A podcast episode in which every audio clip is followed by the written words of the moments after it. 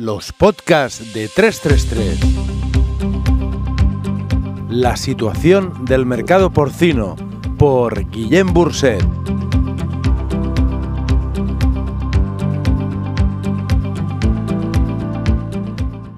El comentario de hoy se titula Del cielo al infierno.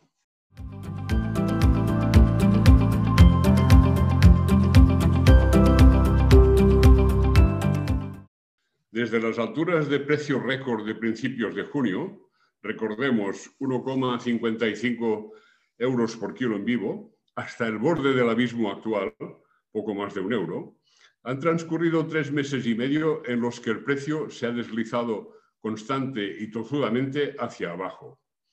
Un verdadero recorrido del cielo al infierno. Nos hemos dejado un 34% del precio por el camino, o lo que es lo mismo, pero al revés, el precio entonces era un 50% más alto que ahora. Nadie sabe hasta dónde bajará el precio, nadie puede saberlo. Aunque ahora mismo se intuye un suelo muy cercano, con permiso de Alemania. Hace unas semanas nos atrevimos a pronosticar que 1,02 euros por kilo en vivo podría ser el suelo. La realidad no estará lejos de ese nivel. La práctica ausencia del destino China está lastrando todos los precios europeos. Los países sin peste porcina africana, España y Francia, también Dinamarca, exportan todo lo que pueden a destinos alternativos, Taiwán, Vietnam, Filipinas, Latinoamérica, y consiguen con ello mantener el precio de sus cerdos uno o dos pequeños escalones por encima de Alemania. Lo peor de la situación actual es que no sabemos cuándo ni cómo terminará. En estos momentos está muy claro que hay un problema de sobreoferta dentro de los confines de la Unión Europea y que la única solución es la reducción de la cabaña. No es sostenible en el tiempo tener un precio del cerdo en la vecindad del euro por kilo con un coste de producción en la vecindad de 1,30. Lo que no puede ser, no puede ser y además es imposible. Añadamos que hasta ahora, si bien el precio del cerdo ha bajado, la carne también, y en la mayoría de los materos españoles los balances son o neutros, léase cero, o todavía negativos. Y signifiquemos aquí que sin beneficios el matadero carece de estímulos para matar más y en la actual tesitura es muy necesario que las matanzas funcionen a todo ritmo. La producción española ha vivido unos años felices que de momento han terminado. Es improbable que lo que hemos conocido, crecimientos incesantes, beneficios sostenidos y alegrías continuadas, se repita.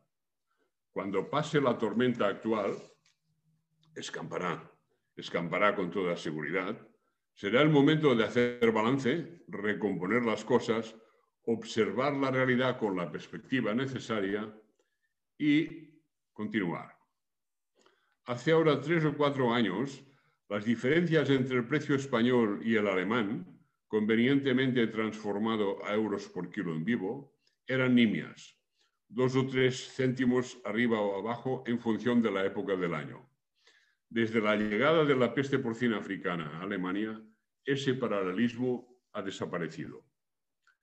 Para ilustrar la actual realidad, comparemos los precios español y alemán, debidamente transformado a precio en vivo, este último, en los primeros mercados de cada mes desde octubre del año pasado, cuando Alemania ya había perdido su capacidad de exportar a casi todos los países por causa de la peste porcina africana se ve la gráfica, y de este listado extraemos o podemos extraer las siguientes observaciones. La diferencia entre los precios máximos alemán y español en ese periodo ha sido de 41 céntimos por kilo en vivo, nada menos, el máximo alemán comparado con el máximo español. Los diferenciales mensuales se han movido siempre por encima de 20 céntimos por kilo en vivo, con un máximo de hasta 39 céntimos, excepto en este mes de octubre. Hasta septiembre, el precio español ha estado por encima del precio de coste. Desde octubre del año pasado, el precio alemán y satélites está por debajo del precio de coste. Debe existir una razón que explique y justifique el descuelgue alemán. Véase más adelante. Recordemos aquí que Alemania arrastra a sus mercados vecinos, Bélgica y Holanda, menos, aunque también a Dinamarca. Alemania ha sido hasta hace bien poco el líder del mercado europeo del porcino. Lo que allí ocurre tiene repercusiones en toda Europa hasta el último rincón. Por razones diversas está experimentando dificultad tras dificultad. Primero fue un cambio importante en la normativa laboral, restringiendo flexibilidades en la contratación de mano de obra extranjera, lo que implica aumento de sus costes laborales. Más tarde, la pandemia inutilizó literalmente el mercado de Oreca, lo que implica pérdida de un mercado esencial.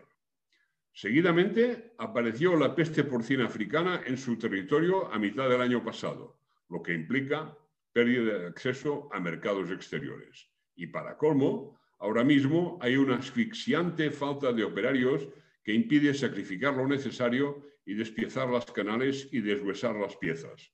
Con este panorama, no es extraño que escuchemos que los materos alemanes están en pérdidas a pesar de pagar un precio muy barato. No parece factible una solución a medio plazo. Se trata de una concatenación de dificultades entrelazadas de imposible resolución simultánea.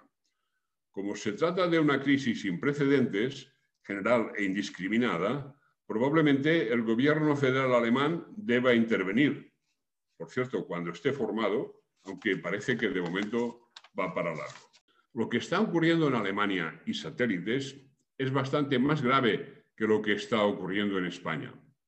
Allí los ganaderos llevan un año perdiendo, lo que se dice pronto. Como ahora las pérdidas se han disparado, saltan las alarmas por todas partes. Como comentábamos en el artículo anterior, se está construyendo una red proteccionista de consumo de carne teutona germánico-alemana que dificultará las ventas de carne no alemana en ese mercado. Como dijimos, las autoridades europeas de la competencia deberían, si no intervenir, por lo menos observar lo que acontece desde muy cerca. Si todo es legal y lícito, pues adelante. Pero si no lo es, quien tenga esa responsabilidad en la Unión Europea facilitar la libre circulación de bienes como rezan los principios fundacionales, no puede quedarse con los brazos cruzados. Alguien de entre los países perjudicados debería hacer algo. Estamos seguros de que habrá sacrificios masivos de cerdas. Probablemente se produzcan también casos de eutanasia ante la perspectiva de pérdidas enormes. Actualmente el equilibrio entre la oferta de ganado en vivo y la demanda está roto. Sobra carne y sobran cerdos. Y sin China en lontananza, el único camino pasa por la drástica reducción de cabaña en el ámbito de la Unión Europea. Como buena noticia, transcribiremos aquí que el Departamento de Agricultura de Estados Unidos opina que los sacrificios en China disminuirán un 14% en el año 2022. Ojalá acierten. Un rayo de esperanza y de fe en el futuro asoma allá a lo lejos en el horizonte.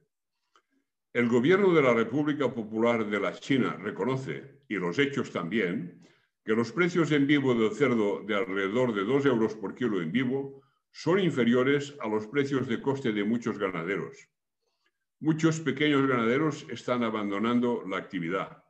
Eso justifica en parte la previsión americana.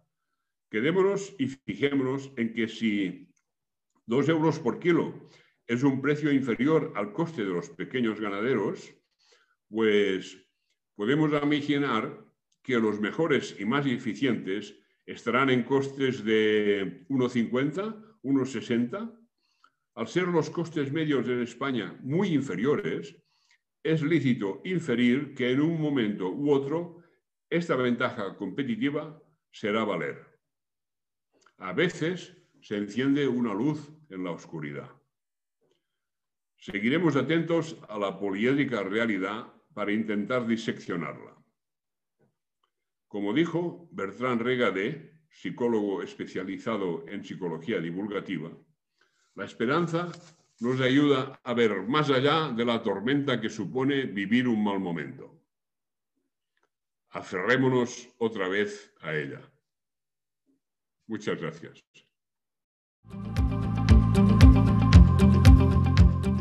Encuentra más información sobre porcino en 333.com.